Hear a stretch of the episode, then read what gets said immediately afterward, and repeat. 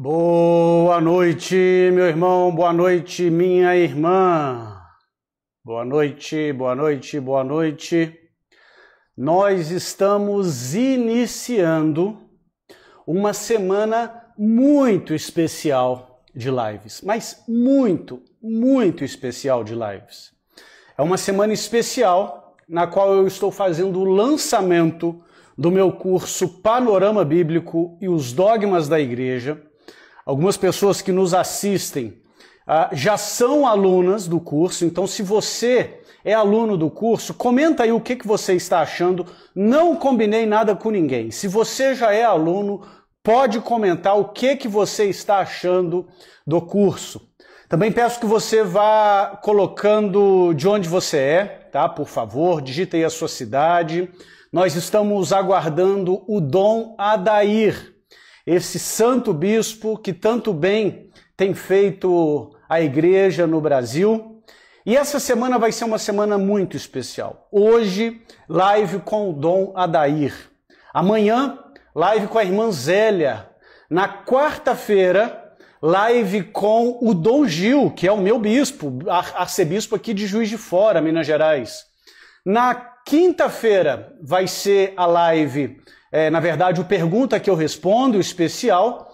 E na sexta-feira, às nove horas da noite, live com Scott Hahn, ele mesmo. Sexta-feira, nove horas da noite. Percebo que o Dom Adair já está entre nós.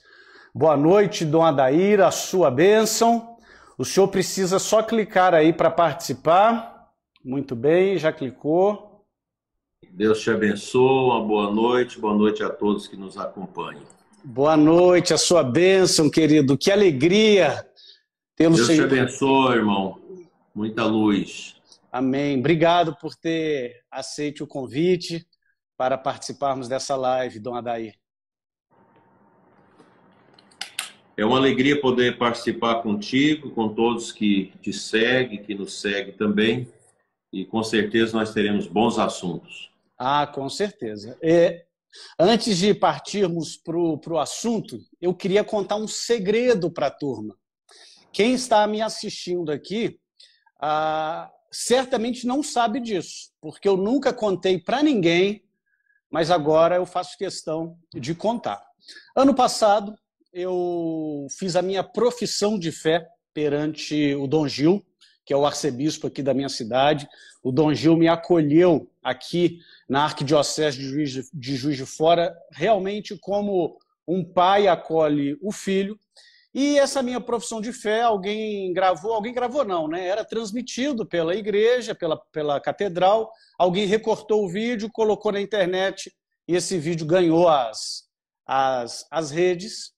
E qual não foi a minha surpresa, pessoal? Quando naquela semana eu recebo um vídeo de Dom Adair. Sabe quando você recebe um vídeo e você não acredita? Será que é ele mesmo? Recebi um vídeo de Dom Adair dizendo: Eduardo, vi a sua profissão de fé. Estou aqui para estender a mão, o abraço e te dar as boas-vindas na Santa Igreja Católica.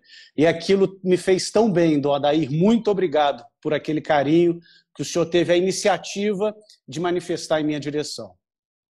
Sim, com certeza. E hoje quero renovar essa minha estima por ti, pela, pela sua, pelo seu ingresso né, nesse caminho nosso de igreja. A igreja, no início do cristianismo, era chamada de caminho.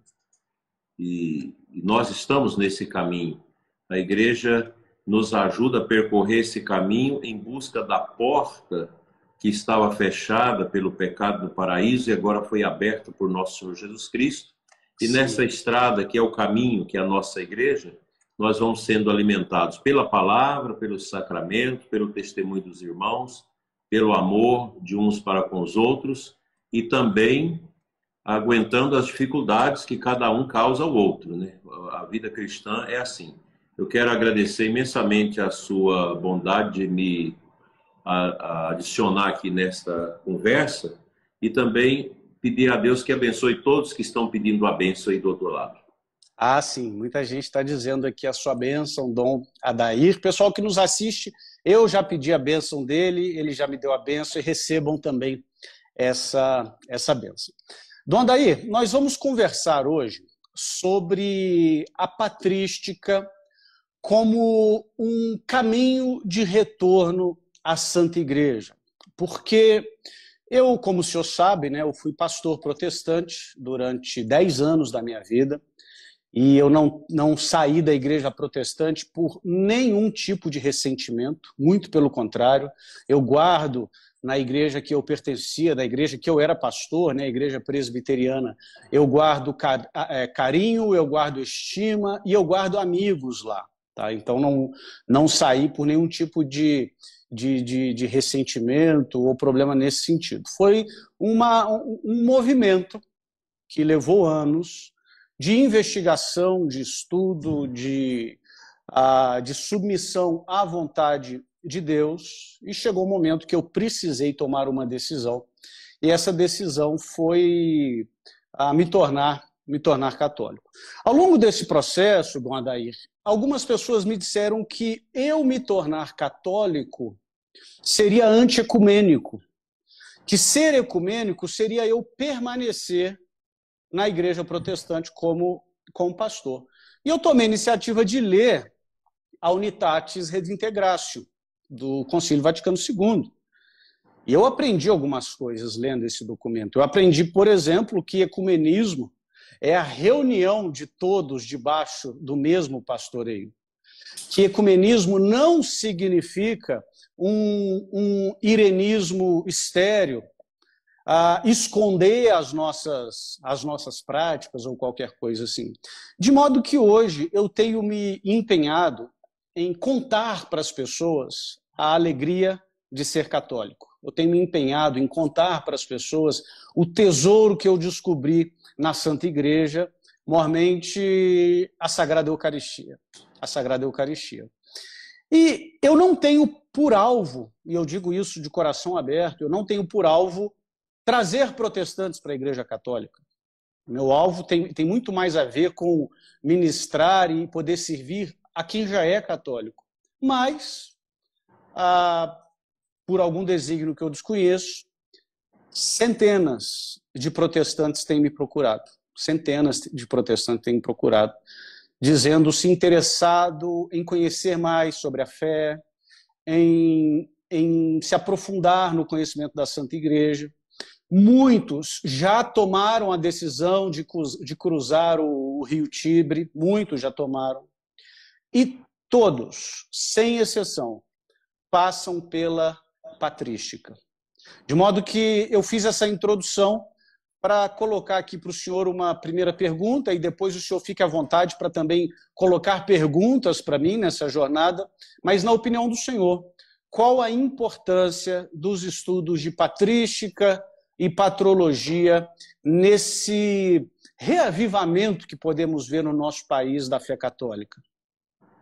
Então, eu quero pontuar três, três aspectos. Primeiramente, a questão do ecumenismo o Papa Paulo VI deixou muito claro que o ecumenismo não é a, a igreja perder aquilo que ela tem na sua genuinidade. Porque muita gente entende que a, o ecumenismo é você ceder, é você perder aquilo que é da sua identidade. O ecumenismo é um diálogo que implica estudo, é uma coisa muito difícil, não é fácil o ecumenismo, para justamente trabalhar essa questão do respeito. Mas a Igreja Católica não pode ceder nada da sua doutrina, dos seus conteúdos, em nome de uma unificação que não seria ecumenismo. Então você fez bem em descobrindo eh, a verdade através da patrística, da patrologia, dos padres da igreja, você fez esse caminho de ingresso na, na fé católica.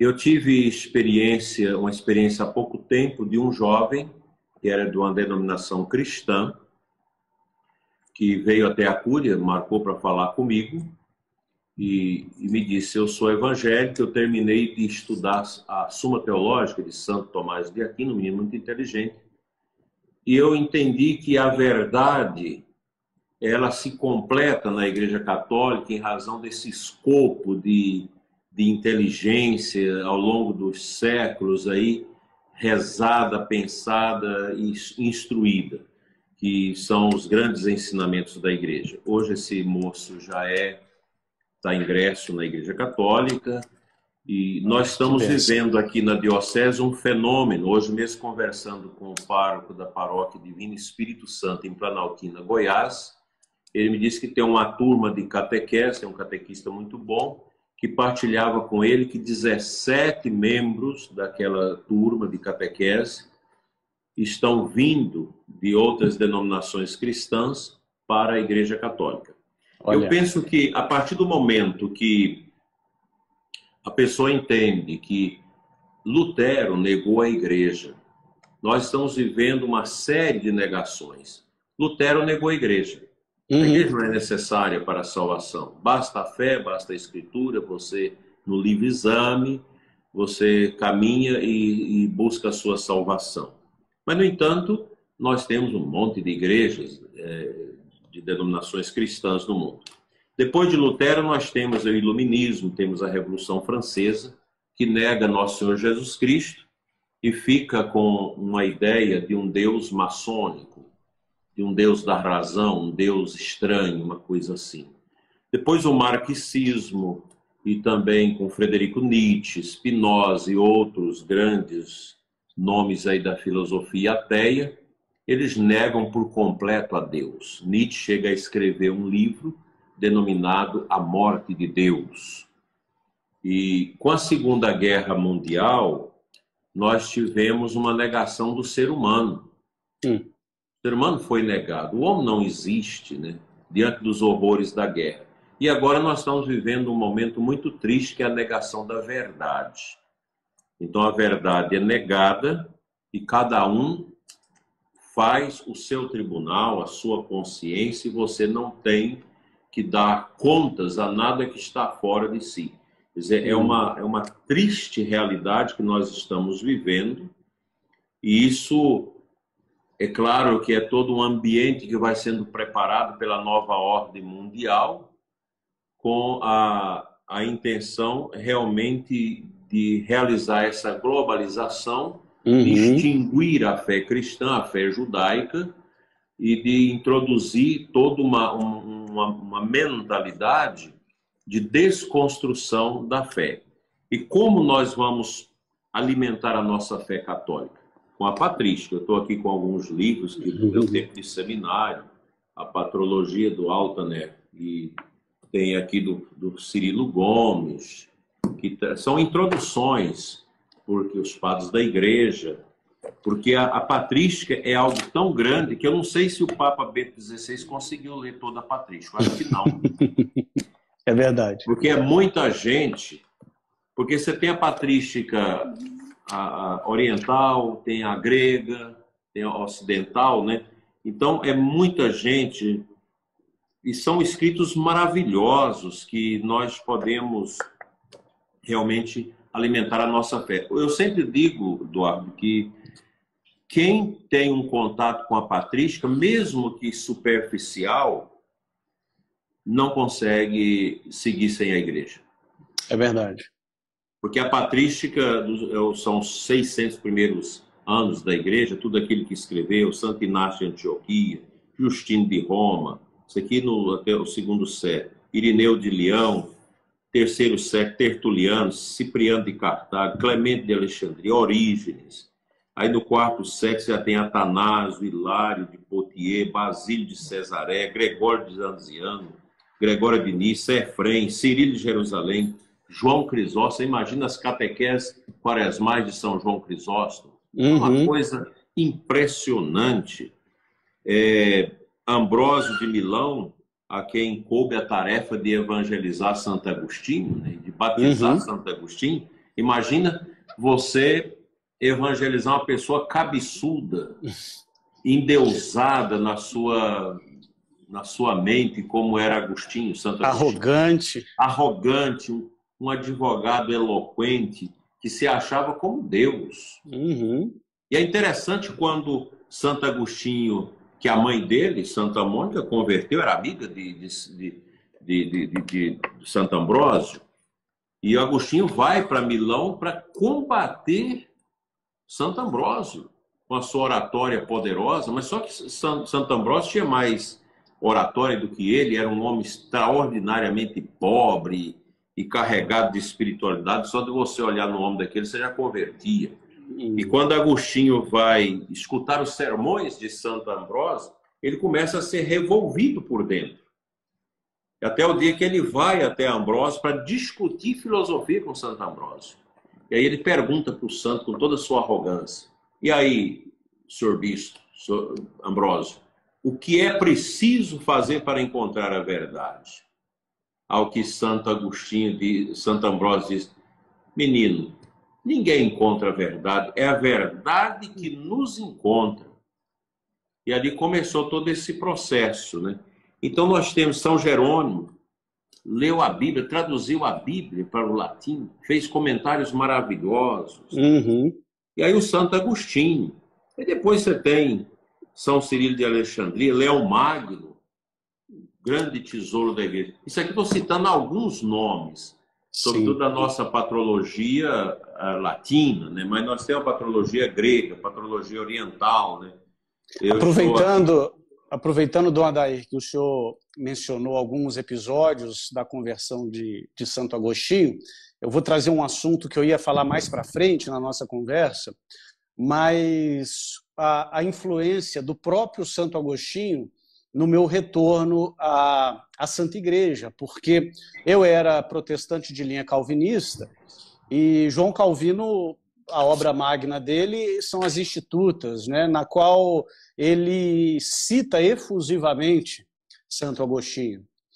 E é interessante até que, na época, o, o bispo de Genebra, o bispo Sadoleto, é um bispo que nunca pôde pisar em Genebra, porque Genebra estava dominada pelos calvinistas.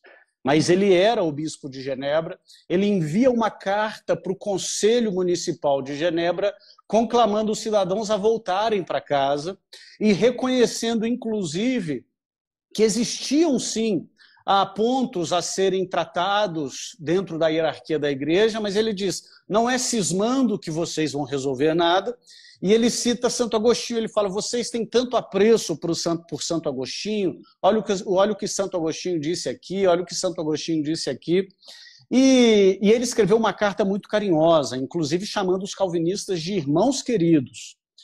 E João Calvino responde essa carta ah, de forma muito bruta, de forma muito até sem educação, mesmo para os parâmetros da época. E a certa altura, João Calvino diz assim: é, reconhecemos o valor de Santo Agostinho todas as vezes que Santo Agostinho está de acordo com a Bíblia. Ou seja, eu, eu, concordo com Santo Agostinho todas as vezes que Santo Agostinho concorda com a minha interpretação. Né? E lendo as confissões de Santo Agostinho, ah, eu me deparei com uma oração que Santo Agostinho faz pela alma de Santa Mônica, depois que Santa Mônica já tinha falecido. E para um protestante, rezar pelos falecidos, pelos defuntos, é, uma, é um absurdo, é uma excrescência. E quando eu vi o grande Santo Agostinho, um capítulo inteiro das confissões, uma oração pela alma de Mônica, aquilo foi um dos primeiros impactos na minha jornada. É muito interessante, porque é, quem, quem lê os escritos de Santo Agostinho, nunca dei conta de ler todos, é muita coisa, uhum. é uma riqueza extraordinária. Quem quiser também ver um filme, tem um filme bom de Santo Agostinho chamado Agostini.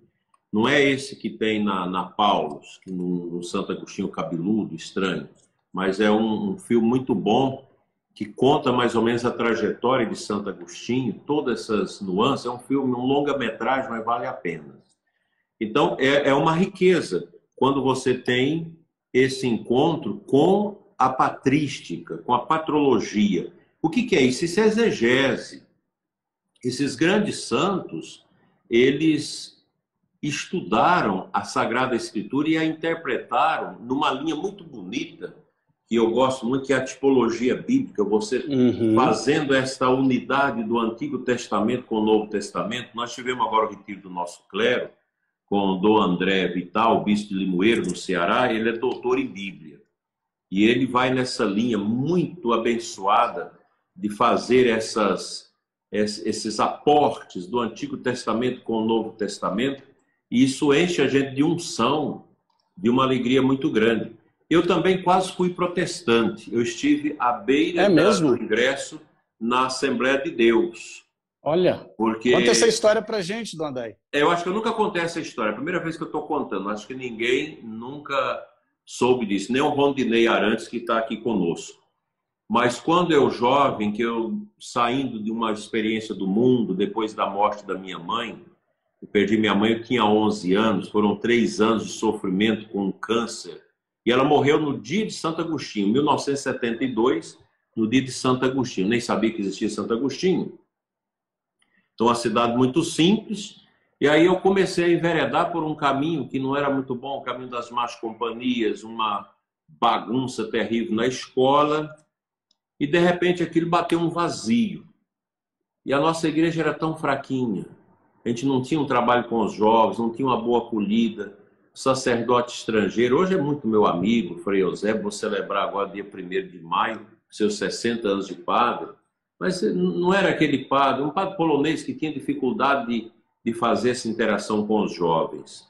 E a gente escutava no alto-falante da Igreja Assembleia de Deus as músicas, o martelo do obreiro, o canta canta o passarinho, aquelas coisas todas, aquelas músicas clássicas do protestantismo neopentecostal, e eu comecei a sentir um, um, desejo de ser protestante, e também os colegas protestantes que começavam a botar aquelas coisas na cabeça da gente, que a igreja católica é coisa de, de adoração, de ídolos, uhum. essa coisa toda. Então, eu estive às portas do protestantismo. Olha quase, só. Quase entrei. Mas meu avô era muito católico, foi o primeiro ministro da comunhão na nossa cidade. Então, ele, com a sua simplicidade, lendo a Bíblia, falando dos fundamentos da igreja, me livrou de ter ingressado no protestantismo. Né? E como você também, eu tenho um bom relacionamento com os protestantes, uhum. tenho, tenho um bom relacionamento, eu acho que o ecumenismo é isso, é o respeito, é você saber lidar com as pessoas, respeitando as pessoas, mas também exigindo que respeite os nossos princípios. Uhum. Eu vou receber aqui o, o pastor da, da Assembleia de Deus aqui em casa, como já veio algumas vezes, também já fui, já visitei, mas eu não vou tirar minhas imagens de Nossa Senhora, de Jesus, porque o pastor vem na minha casa. Então a gente não precisa. Você é católico, você é católico, é, é a sua claro. riqueza. Então a Igreja Católica, quem conhece a Igreja Católica jamais deixa de ser católico. Uhum. E Sim, nós perfeito. sabemos que uma pessoa conservadora, um conservador dificilmente vai ser protestante, porque o protestantismo ele lançou as bases também para o relativismo que nós estamos vivendo hoje e até mesmo para o marxismo. Sim. Que é a negação do absolutismo, negação da, da pessoa do Papa, da autoridade da igreja, essa coisa toda. Né? Então, tem essas dificuldades. Então, eu penso que nós, católicos, precisamos conhecer a igreja. Mas eu digo para você, Eduardo, nós não vamos terminar a nossa vida dizendo eu conheço a igreja católica. É difícil. É um oceano é um oceano. A Igreja Católica é, é esse grande diamante de um valor incalculável que nós estamos em cima dele sem saber que o possuímos. Uhum. Então, uma riqueza muito grande e ser católico não tem preço. Eu amo a minha igreja, respeito as outras igrejas, mas amo a minha igreja, amo a tradição da igreja. Eu sei que a igreja ela é o povo de Deus, é uma categoria é, sociológica do Antigo Testamento, a gente completa, mas ela é o corpo místico de Cristo. Perfeito. E a gente dá completa dizendo assistida pelo Espírito Santo. Isso é o mistério da igreja. E isso é, é de uma grandeza, de uma. Isso é muito salutar para nós, né? Uhum. E esse ah. contato com a Patrícia é maravilhoso. Mas eu gostaria de escutar um pouco da sua, da sua experiência Eu creio que é uma experiência muito dolorosa, você que está ali como pastor, Sim.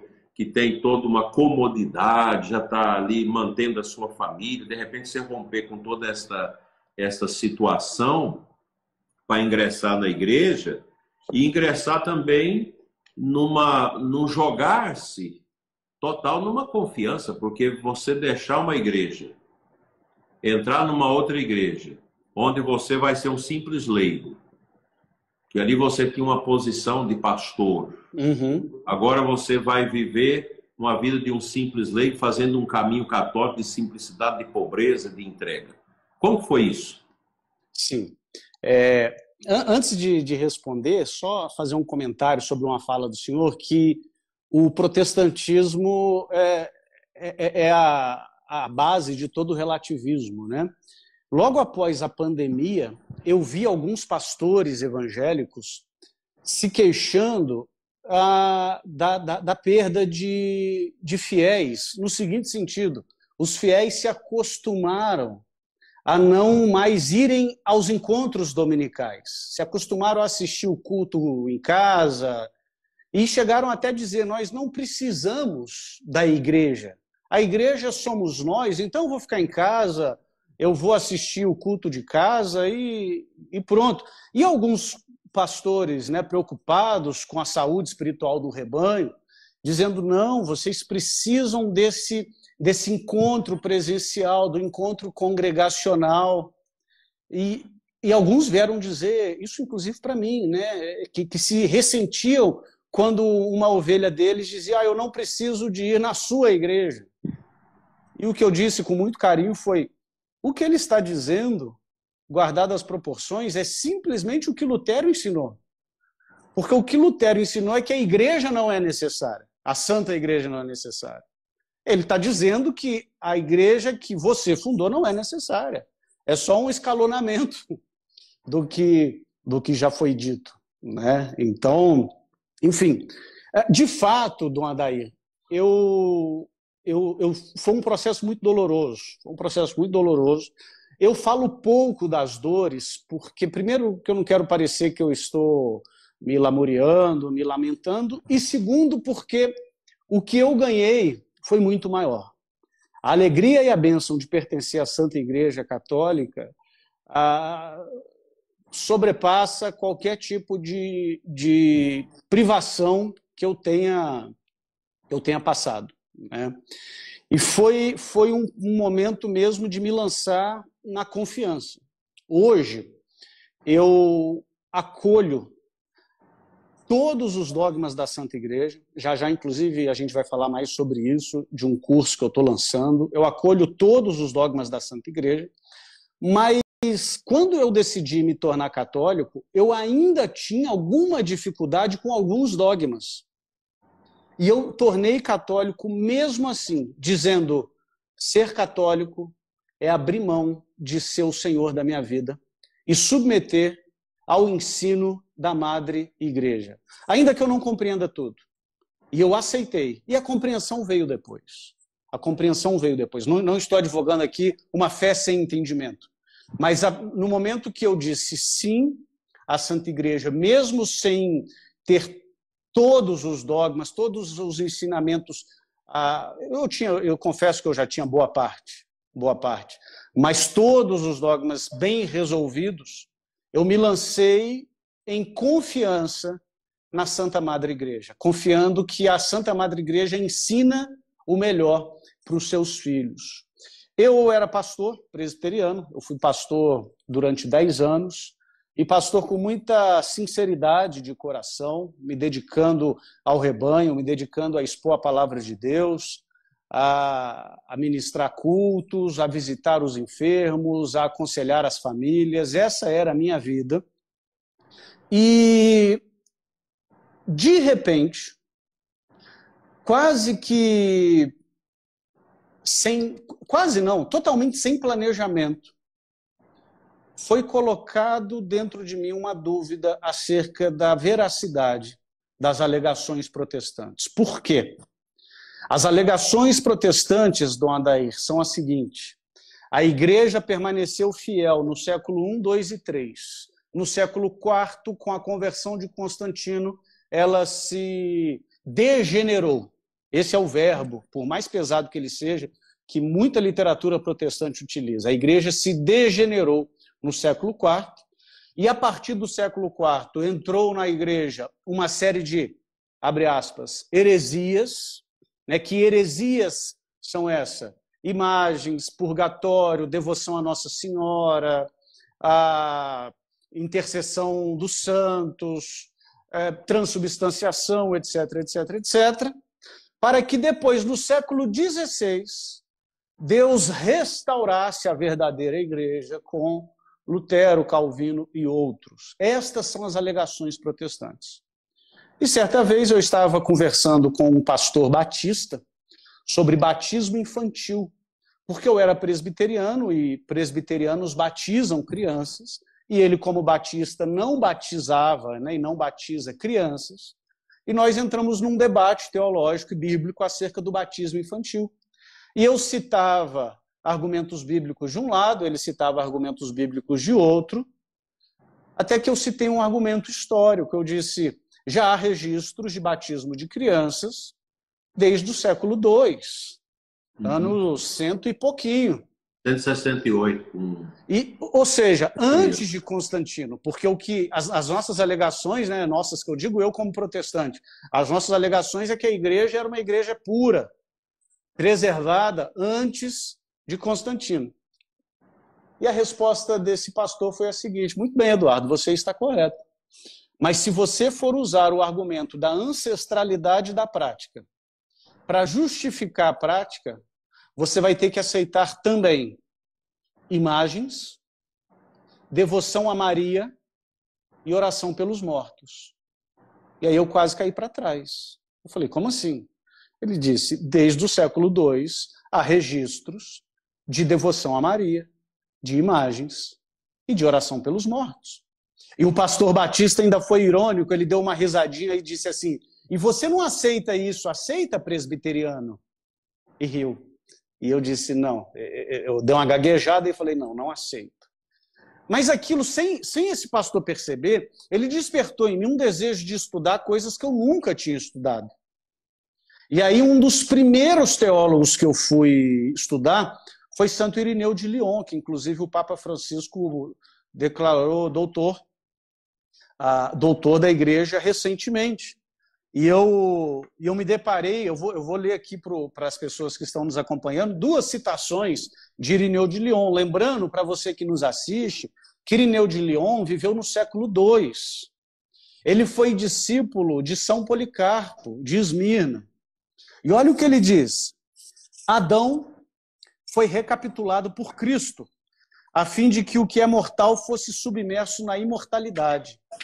E Eva foi recapitulada em Maria, a fim de que uma virgem, tornada advogada de outra virgem, dissolvesse e destituísse com a sua obediência de virgem a desobediência de outra virgem. Irineu de Lyon escreveu isso por volta do ano 170, no seu livro Demonstração da Pregação Apostólica. E num outro texto de Irineu de Lyon, no seu texto Contra as Heresias, ele diz: Assim como Eva foi seduzida pela fala de um anjo e afastou-se de Deus, transgredindo a sua palavra, Maria recebeu a boa nova pela boca de um anjo e trouxe Deus em seu seio, obedecendo a sua palavra. Eva deixou-se seduzir, de modo a desobedecer a Deus. Maria deixou-se persuadir de modo a obedecer a Deus, para que da virgem Eva, Maria se tornasse advogada. O gênero humano que fora submetido à morte por uma virgem foi libertado dela por uma virgem. A desobediência de uma virgem foi contrabalanceada pela obediência de uma virgem. Irineu de Lyon para quem está assistindo e está tomando notas, Irineu de Lyon, Contra as Heresias, livro 5, parágrafo 19, é, capítulo 19, parágrafo 1. Lembrando que Irineu de Lyon é, é a terceira, ou melhor, é a segunda geração pós-apostólica. Uhum. Das duas, uma. Ou esse é o ensino dos apóstolos, ou a igreja se deturpou de maneira brutal e total muito cedo. Ou a promessa de Jesus, aliás, do Andair, foi isso que eu descobri estudando patrística. Ou a igreja sempre foi católica, ou a igreja se desvirtuou com a morte do último apóstolo e a promessa de Jesus de que porta, as portas da morte não prevaleceriam contra a igreja não se cumpriu. E eu não posso crer que, as promessas, que a promessa de Jesus não se cumpriria. De modo que, estudando patrística, nós percebemos que a igreja sempre, sempre foi católica. É, muito bonito. Se você quiser aprofundar algo muito bonito sobre Cristo, é estudar os dogmas marianos. Sim. Os dogmas marianos, eles não fixam em Maria, fixam em Cristo. E você pode também, através do ofício da Imaculada, um estudo profundo do ofício da Imaculada Conceição, que eu já fiz isso no passado, te dá a noção de como a devoção a Nossa Senhora é, na verdade, mergulhar no coração de Cristo. É, é, algo extraordinário isso. É muito bonito. Os dogmas da igreja, que muita gente é contra, inclusive dentro da igreja, que quer fazer releitura dos dogmas, isso é relativismo. Que hoje o fogo amigo dentro da igreja é muito grande. Gente uhum. que está dentro da igreja, dentro da hierarquia da igreja, que não acredita na, nas poderosas palavras da patrística, os ensinamentos dos concílios, porque essa gente já foi contaminada pela mentalidade relativista da nova ordem mundial. Sim. E a nova ordem mundial ela está dentro da igreja, ela está dentro das instituições, está dentro da cultura, dentro da mídia, dentro da política, dentro do judiciário, dentro do Ministério Público, dentro da, das universidades, dentro das escolas, para destruir essa riqueza que é a, a, a nossa Santa Igreja Católica. E Jesus são... quis a igreja. A igreja se confunde com o mistério de Cristo. Ela é a esposa, ela é a nova Eva. Perfeito. A igreja, ela não é a pessoa do bispo, nem a pessoa do papa, mas é o mistério do próprio corpo místico de Cristo e nós somos ingressados na igreja pelo nosso batismo. Então, é, é, isso, isso é de uma grandeza, de uma generosidade de Deus enorme para nós. Então, eu cada vez mais que leio essas coisas, que escuto um testemunho como esse seu, mais eu me convenço, nós estamos no verdadeiro caminho. Isso... Porque lá no Antigo Testamento, o, o, o Éden, o jardim da, da, das delícias, da, da harmonia, que recebeu a visita da serpente, e aí é, é o, padre, o padre da igreja citou aí, Deus de Lyon, ele faz essa, essa tipologia bíblica, sim, né? o Antigo Testamento liga com o Novo. Então, o jardim antigo que Deus criou para que o homem fosse feliz, ele foi inoculado pela pressão do demônio. Uhum. E ali fechou-se a porta da, do paraíso. E é Cristo que vai abrir essa porta do novo jardim no Getsemane, na agonia e depois no próprio é, lugar da caveira, que ele também, depois Jesus é depositado num jardim. E quando a gente tem aquela passagem bonita de Madalena que vai de manhã ao jardim, onde está a sepultura de Cristo no sepulcro virgem, que recorda o útero virgem de Nossa Senhora, onde Jesus foi gerado, e que Maria Madalena confunde o jardineiro como se fosse Cristo, ali a gente pode ver a fraqueza de Maria Madalena, que ainda não tinha a visão pura da ressurreição. Ela está querendo uhum. voltar o defunto para o túmulo. Onde uhum. puseram o meu Senhor? Eu vim para embalsamar o seu corpo. Né? Até que ela escuta a voz do jardineiro e ela reconhece que é Jesus. E Jesus não me toque porque ainda não fui ao Pai. Ela não pode tocar o Cristo. O Cristo está glorificado. Né? Então, essas uhum. riquezas que a patrística nos ensina, a tradição do ofício de Nossa Senhora, que é totalmente bíblico, todos os títulos de Nossa Senhora, tudo que se canta no ofício da Imaculada, é profundamente ligado à santa, à santa palavra de Deus no Antigo Testamento. Então, eu gostaria de citar aqui, você também conhece já, o Sermão do Grande Sábado, uhum. de um autor desconhecido. O Sermão do Grande Sábado a gente lê no Sábado Santo. É do terceiro, quarto século. Não sabe quem escreveu, mas está lá na tradição da igreja, na nossa oração do ofício da leitura. Onde Jesus visita, naquela descida à mansão dos mortos, dos mortos, o autor diz: Cristo vai ao encontro de Adão, ao encontro de Eva, bate à porta do seu sepulcro e desperta tu que dormes. Né? Então, é o mistério dessa, dessa salvação que Cristo traz àqueles que estavam nas mãos do demônio de maneira indigna. O diabo apropriou de muitas almas, tanto que na ressurreição de Cristo, Mateus vai dizendo dos mortos que o povo viu andando em Jerusalém. Uhum. É o poder da, da, da, da, da descida de Cristo à mansão dos mortos para tirar da mão do demônio as almas que de forma imerecida ele tinha apropriado-se delas. Né?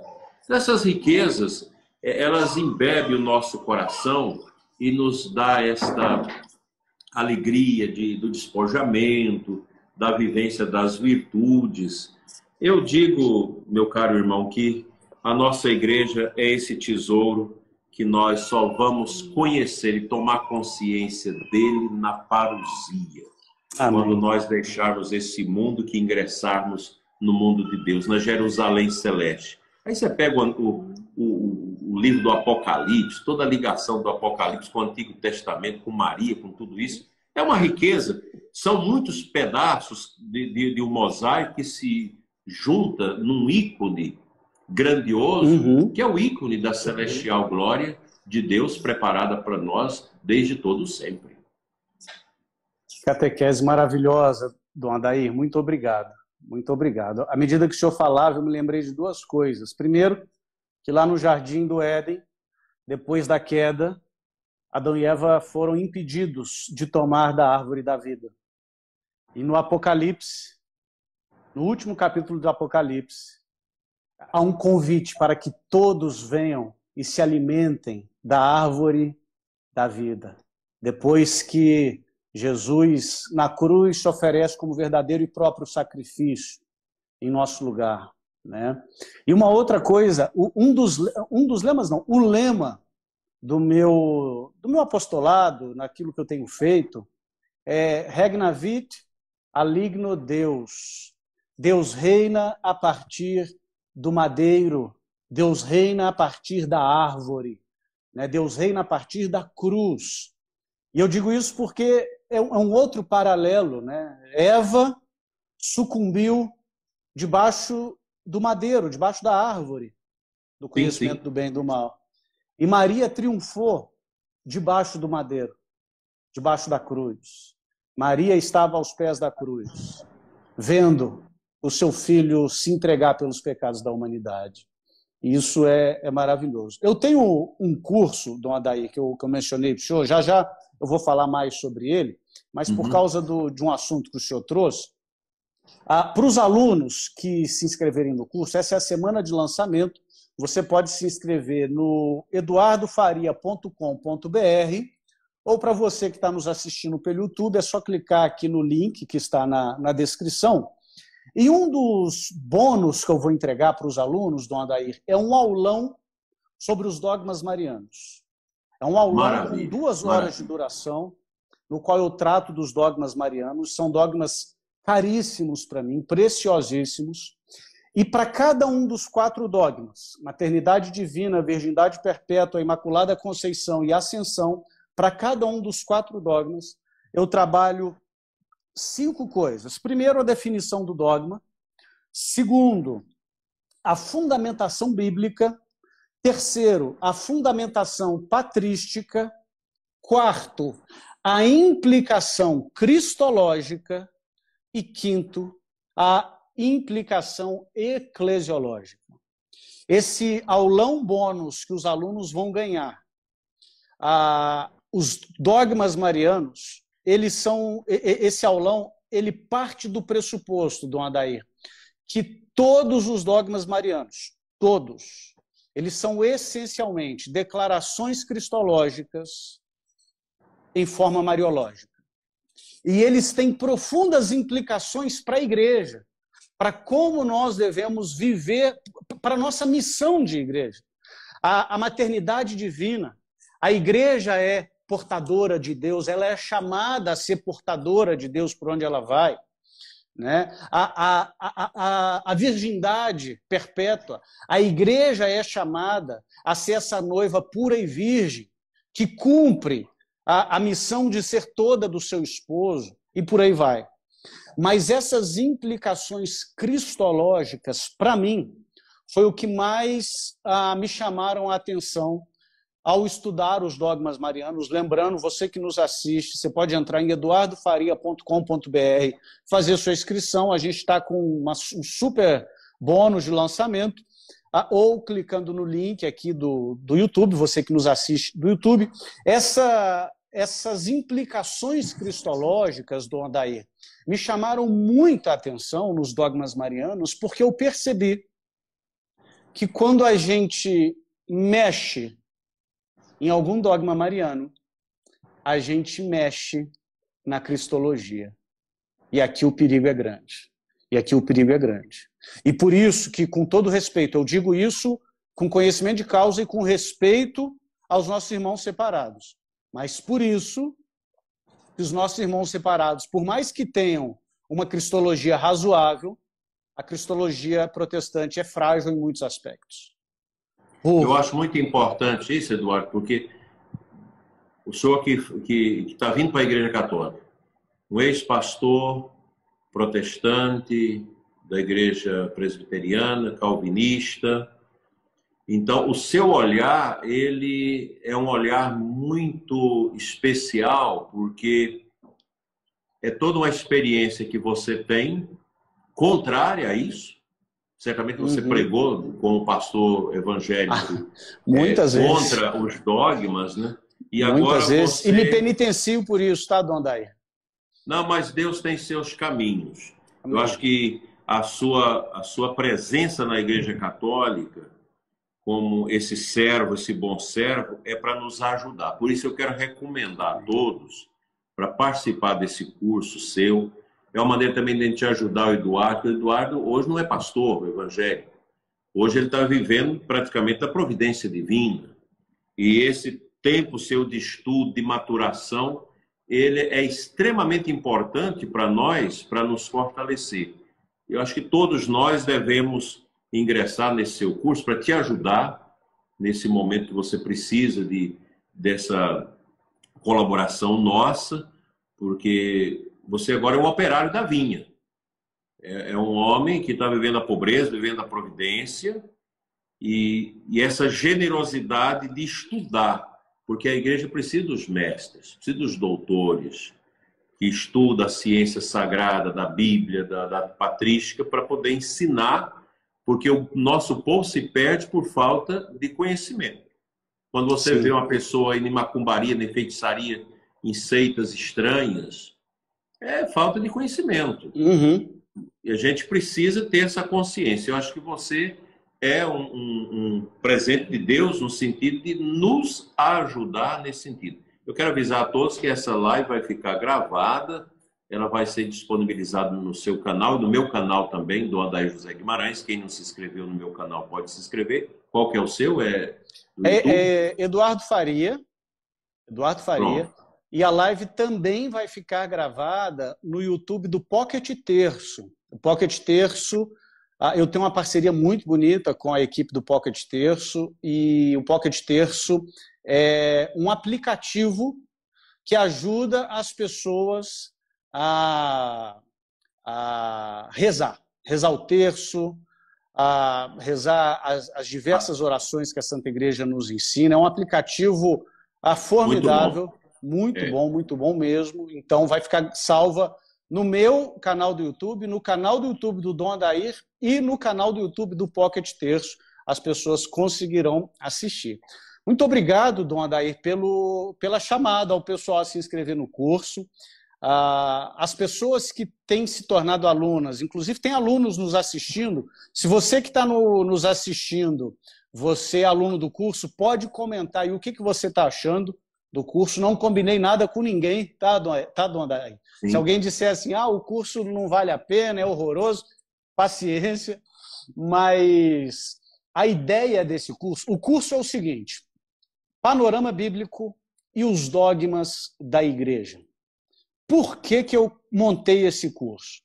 Porque quando eu me tornei católico, eu ouvi mais de uma vez que os dogmas da Santa Igreja são invenções da igreja, invenções de papas, invenções de concílios ao longo da história. E eu fui investigar.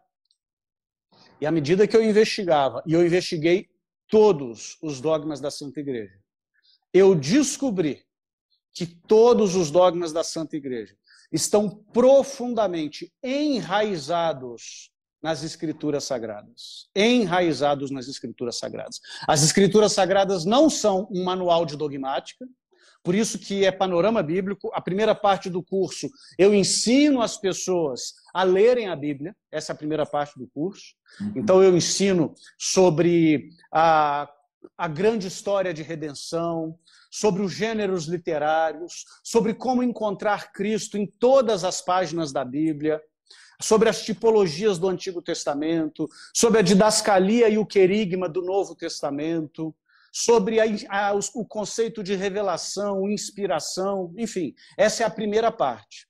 E eu mostro que, como a Bíblia não é um livro de dogmática, não é um manual de dogmática, os dogmas emergem a partir da grande história, a partir da narrativa. E aí, na segunda parte do curso, que são os dogmas propriamente ditos, eu apresento todos os dogmas da Santa Igreja com a sua devida fundamentação escriturística. Eu sei que nós podemos fundamentar os dogmas na tradição, no senso de fé dos fiéis, mas é, a abordagem do curso é a fundamentação escriturística de todos os dogmas. E, pela graça de Deus, os alunos que têm participado têm me dito boas palavras, têm me dito boas palavras acerca ah, do, do, conteúdo. Foi gravado em estúdio, com qualidade de imagem, qualidade de som. Eu preparei um material didático ah, com mais de 70 páginas, escrito por mim. E você que está nos assistindo, esta é a semana de lançamento do curso. Então, você se inscrevendo essa semana, você vai ter acesso a um bônus de mais de 200 reais de desconto, é, de 200 reais de desconto. Você vai ter acesso a um grupo de Telegram para tirar dúvida. Enfim, entre em eduardofaria.com.br. Lá tem todas as, as, as informações. Aliás, dona Adair, tem muita gente falando, escrevendo aqui Eduardo Farias. É sem o S, tá, pessoal? Eduardo Faria com.br. Você pode fazer a sua inscrição lá ou clicar no link. Você que está nos assistindo pelo YouTube, é só clicar no link que você pode, pode fazer também. E estudando os dogmas do Adair e fazendo essa, essa fundamentação a escriturística dos dogmas, eu pego um gancho para falar de uma coisa que o senhor dizia quando o senhor disse que a igreja é o corpo místico de Cristo, é é, é a presença histórica do Cristo ao longo dos séculos. Por quê? Porque o autor de Hebreus inicia a sua carta dizendo: no passado, Deus nos falou por meio dos profetas. Hoje, Deus nos fala por meio de seu filho. Isso é o que diz o autor de Hebreus. Deus nos fala por meio de seu filho. E quando nós vamos no Evangelho de São Lucas, o filho diz à igreja: quem vos ouve, a mim ouve. Simples assim. Simples assim. Então, as sagradas escrituras nos dizem que quem ouve a igreja ouve Cristo. As sagradas escrituras nos dizem que a igreja é a coluna e o fundamento da verdade. Não é a Bíblia. Perceba, eu tenho todo, toda reverência e sou grato a Deus pela Bíblia. A Bíblia foi nos, nos foi dada por Deus mediante a Santa Igreja. Mas a própria Bíblia não diz que a Bíblia é o fundamento da verdade. A própria Bíblia diz que a igreja é o fundamento da verdade. Ótimo. Excelente. Eu acho que estamos chegando ao momento final né, da nossa live. Sim. Eu quero reafirmar para todos para entrar aí no, no site do Eduardo, eduardofaria.com.br. Se inteire sobre esse curso. Vamos ajudar o professor, ex-pastor protestante, que está servindo a igreja com a sua intelectualidade. Nós precisamos gastar, investir em nós mesmos através de cursos, de bons livros, porque não podemos nos contentar com o catolicismo flor de laranjeira. A flor de laranjeira ela é cheirosa, ela é bonita, mas ela passa. Nós precisamos ter profundidade. E a profundidade se dá no estudo, na oração, na contemplação. É muito gostoso diante do Santíssimo você ter em mãos um texto bíblico você lê, por exemplo, o profeta Elias, né, o seu cansaço, a sua fadiga depois da briga e da, daquela mortandade lá dos deuses de Baal, de todos os profetas de Baal, a sua angústia, o seu sofrimento e Deus o alimentando, né? É todo um contexto que nos leva também a esse caminho que a igreja nos alimenta. A igreja é Cristo. A igreja não é o Papa, gente. Vamos tirar isso da cabeça. A igreja não é o Papa, a igreja não é o bispo, não é o padre nós somos servos. Aquela palavra de Bento XVI, quando assumiu o seu pontificado, sou um simples e humilde operário da vinha, é a verdade. A igreja é um mistério. Só que a igreja ela é, é hierárquica, ela tem um governo, mas ela é maior do que isso. Então, o trabalho do Papa, o trabalho dos bispos é vigiar para que esses dogmas, essas verdades, não sejam desconsideradas. Repito, a igreja tem tudo para nos para tudo que nós precisamos para a nossa salvação pessoal. E fora Amém. da igreja não há salvação. Porque a igreja Amém. tem o sacramento. A igreja tem ah, os tesouros que nosso Senhor quis deixar nela para que nós pudéssemos ser os peregrinos.